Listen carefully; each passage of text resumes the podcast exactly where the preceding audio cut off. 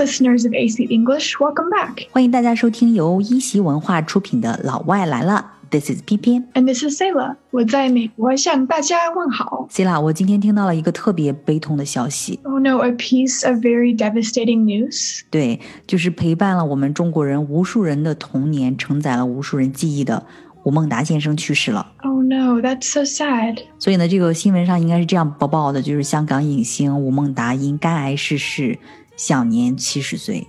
Hong Kong star Wu Mengda passed away today at 70 years old from liver cancer.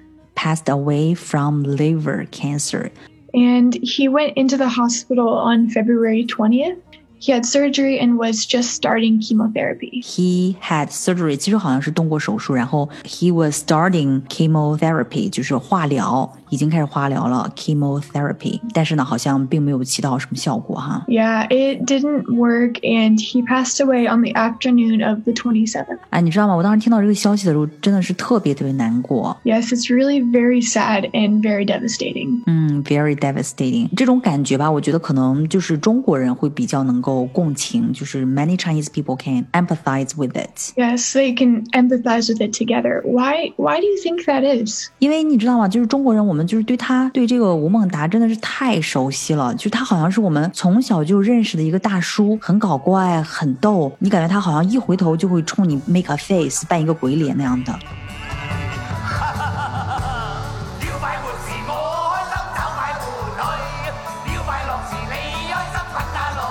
He's like everyone's uncle, kind of like the American Tom Hanks. I think we kind of Ah. feel about him in the same way. 像美国的这个汤姆汉克斯一样，对不对？ Mm. 就是吴孟达，你就是了解他吗？ I know a little bit about him. Um, I know he was born in Xiamen, and his family moved to Hong Kong when he was five years old. 对，五岁的时候好像就是搬到了这个香港。 hmm And he started taking acting classes when he was 19 years old. 对，十九岁开始 taking acting classes，开始学这个表演课。 And then he actually ran an herb store to support his family. 真的吗？他还开过这个 herb store，就是草药店来 support his family，来养家。哇，我这个从来都不知道。 Mhm. Yeah, it's very interesting. And he actually first debuted as an actor when he was 22 years old, so three years later. 就是 he first debuted as an actor，就是他。呃，首次露面就是作为一个演员来露面，就是二十二岁的时候，二十六岁的时候他就一夜成名了 He became famous overnight. Oh, he ，he was, was a a hit. hit。 Yeah, he was a hit。那么后来吧，就像很多的这种年轻人一样，他就在这个名利场里面就有一些迷失。 Yeah, that happens to celebrities often. They can get lost. 开始 lost 之后呢，就会开始这个赌博呀。 Yes, gambling. And he also went bankrupt. 对你一赌博就会 went bankrupt，就会破产。所以呢，他当时就被这个电视台封杀。 Oh no, he got blocked from the TV station. Yeah, he got blocked from the TV station，而且呢，还被这个银 银行列入了黑名单。 Oh wow, he went on the blacklist for the bank. He went on the blacklist。然后呢，你知道就是有一个人在帮他求情，你知道是谁吗？就是周润发。 Oh wow, I've heard of him. Um, yes, so he asked a favor for him. Yeah, so 周润发 asked favor for 吴孟达帮他求情，所以呢，这个吴孟达就有机会在这个香港无线开始跑龙套。 哎，你知道什么叫跑龙套吗？Doesn't it mean to play a small role, or in English we would say play an extra? 嗯，exactly to play some small roles，就是一些演一些很小的角色，或者说 play an extra，extra 就是临时演员。所以呢，就是那个时候他挺狼狈的，就是有的时候出镜只有短短的几秒。但是呢，这个呢，一直到他遇到了这个周星驰，Oh, I've heard of him. 对，这个也是中国的一个影视业的一个巨星周星驰，你知道吗？在中国影业里面，香港喜剧其实是国民影响力最大的，应该说是。 So Hong Kong comedy is one of the most influential things of this time. Exactly，就尤其是在这个 1980s or 1990s，这个是香港喜剧的一个黄金时期 It was the golden age of Hong Kong comedy cinema. （Golden Age） 黄金时期。你知道很多都是经典，都是一些 classic，比如说这个对白啊， 这个 dialogues 或者 stories，或者说 characters 角色什么之类的，对于很多中国人来说都是烂熟于心的，你知道吧？Everyone is very familiar with it. 假如说现在我们是在电影院，然后这个荧幕里面如果突然放几句经典台词，那么可能这个影院里面至少一半的人吧，可能会把剩下的一些台词全部都给念完。We could memorize it actually，都 能够背下来。Wow, he's that well known. Everyone knows and recognizes his movies. 真的是这样哈，就是很多人都认识他，然后都能够就是对他演的这些角色，还有这个电影都真的是嗯非常非常的熟悉。那么这些经典里面呢，其实最重要的人物一定是有两个，就是周星驰和吴孟达。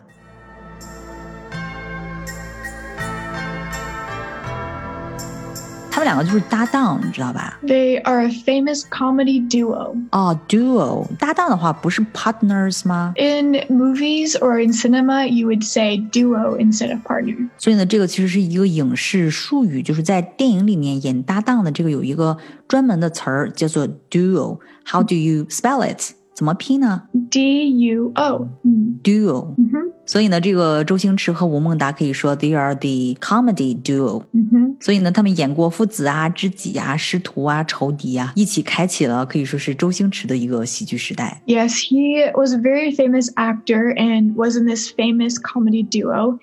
And he mostly had supporting roles. 对，他在这个 comedy duo 里面呢，他演的大部分都是这个 supporting roles，都是一些配角 supporting roles。 So in English, we would say that someone is the lead actor and then someone is the supporting actor. lead actor 就是主演，或者说 main actor，对吧？ Mhm. 那么还有这个 supporting actor，就是这个配角。 Yeah, so the main or lead actor carries the film, 嗯哼， and the supporting actor supports or helps the lead actor to do what they do in the movie. 嗯，所以呢，这个 lead actor 负责是 carries the film，那么这个 supporting actor 负责的呢是 supports 或者说 helps the lead actor in whatever they are doing in the movie，、嗯都很重要哈。 Yeah, they're both very important if a movie wants to be successful. 在美国有没有 这种类似的这种 duo？ There's not exactly like them, but there are some that are similar. Um, one of my generation that I can think of is Shailene Woodley and Ansel Elgort. 他们是一男一女吗？ hmm Yes, so Shailene is the girl main actress or the leading role, and Ansel Elgort plays the supporting roles. 所以他们可能会演这个 lovers，也有的时候会演这个 siblings， 对吧？ And one other duo I thought of was also a man and woman, which was Emma Stone and Ryan Gosling. 啊、e m m a Stone 还有 Ryan Gosling， They were in La La Land. 爱乐之城。 Yeah, where they danced Mm. together the whole movie. Yeah, exactly. 所以呢， 他们呢是属于美国的这种就是比较经典的一些 duo。那总之呢，这个吴孟达的这个表演呢，非常的立体生动，而且很有感染力。他最终呢拿到了这个一九九一年香港电影金像奖最佳男配角奖。 wow, so he won the award for the best supporting male actor in 1991. Exactly. I think he's totally worth it. Yeah.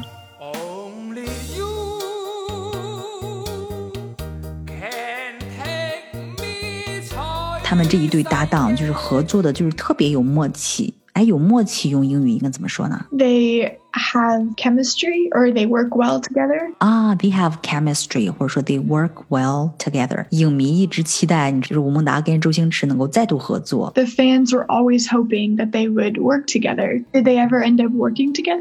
哎，这个真的是挺遗憾的。就是他当时也在一个节目当中，就是《王牌对王牌》有一个节目哈，他说啊、只要是我还没有死，然后周星驰如果没有退休，那么我们一定会有机会的。但是其实呢，一直到他去世的今天，他们两个一直没有重新合作。 That's so sad. What a shame. I know，这个吴孟达先生去世之后的这个今天吧，就一张图片，a picture is going viral，就是真的是在刷屏了哈。吴孟达和周星驰可能是在某一部作品里的一个截图，就是他们两个就是 holding hands，就正在握着手话别。然后呢，吴孟达就说：“那我先走了。” Well, I'm going to go. 嗯，I'm going to go。然后呢，周星驰就说：“以后有机会再合作吧。 If we have a chance in the future, we should work together.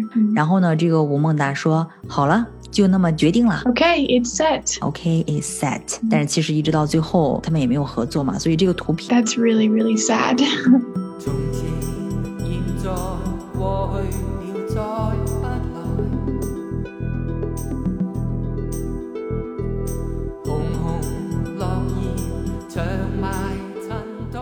So, did he have a Weibo or anything that he posted online at the end? 其实他生前呢留下的最后一条微博呢，写的是啊、我是中国人。 He's showing where his heart lies.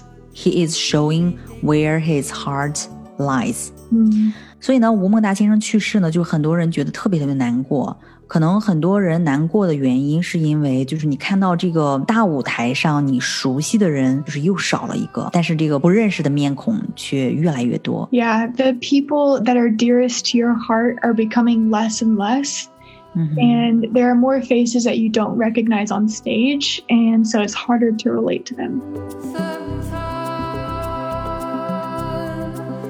如何用英文比较礼貌的说某人去世了，就是我们想要 show the most respect。说在汉语当中，我们说去世了，然后就是说他走了。那么在英语当中，你怎么样去 talk about death politely？ Yeah, so we have a few ways, and this is really important because you want to show respect and honor the family and the person. So, a few things that you would say is they passed, or they passed away, or passed on.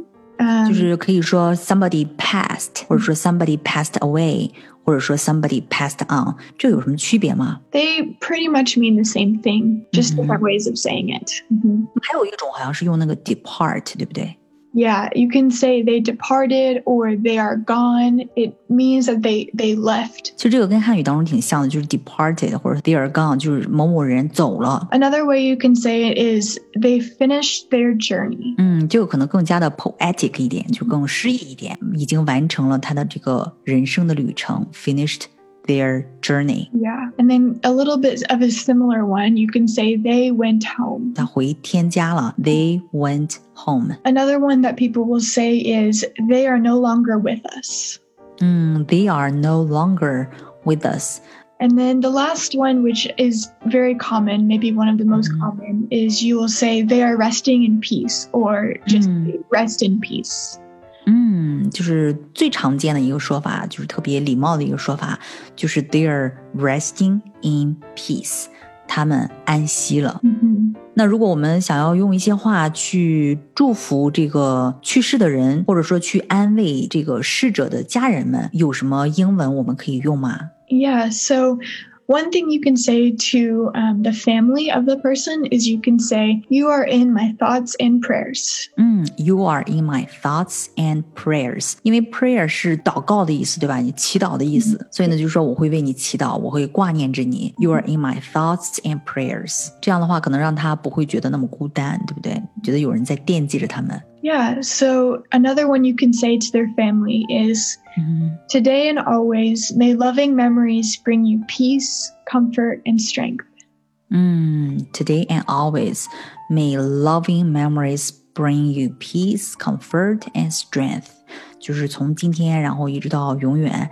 嗯，希望这种就是有爱的这些 memories，这些回忆，能够给你带来 peace、comfort 以及 strength，带来平安、安慰以及力量。 So, one you can say if you want to talk about the person specifically, 嗯哼， is you can say, He is in a better place without pain or suffering. 挺实用的。就是我姥爷去世的时候，我就这样去安慰我的姥姥啊、He is in a better place without pain or suffering。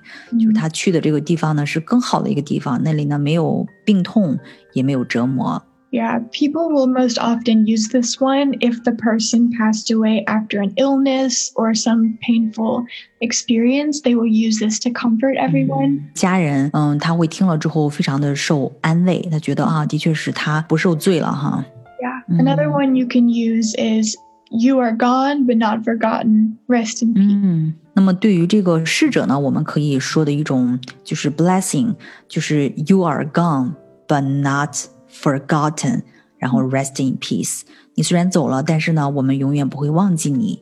Rest in peace，就是安息吧。 Yeah. So the Mhm. last one that you can say is we will never forget you. Your memory will live on with us forever. We will never forget you. Your memory will live on with us forever. 所以呢，我们也是把最后的两句话送给我们的达叔，希望达叔能够一路好走。You are gone, but not forgotten. Yes. May you rest in peace. 好啦，那我们今天这期节目呢就聊到这里。Yeah, let us know which movies of his you like or any of your favorite memories of him. 那小伙伴们可以留言告诉我们，达叔哪一部作品或者什么角色或者什么台词让你记忆犹新。Until next time. Until next time, bye.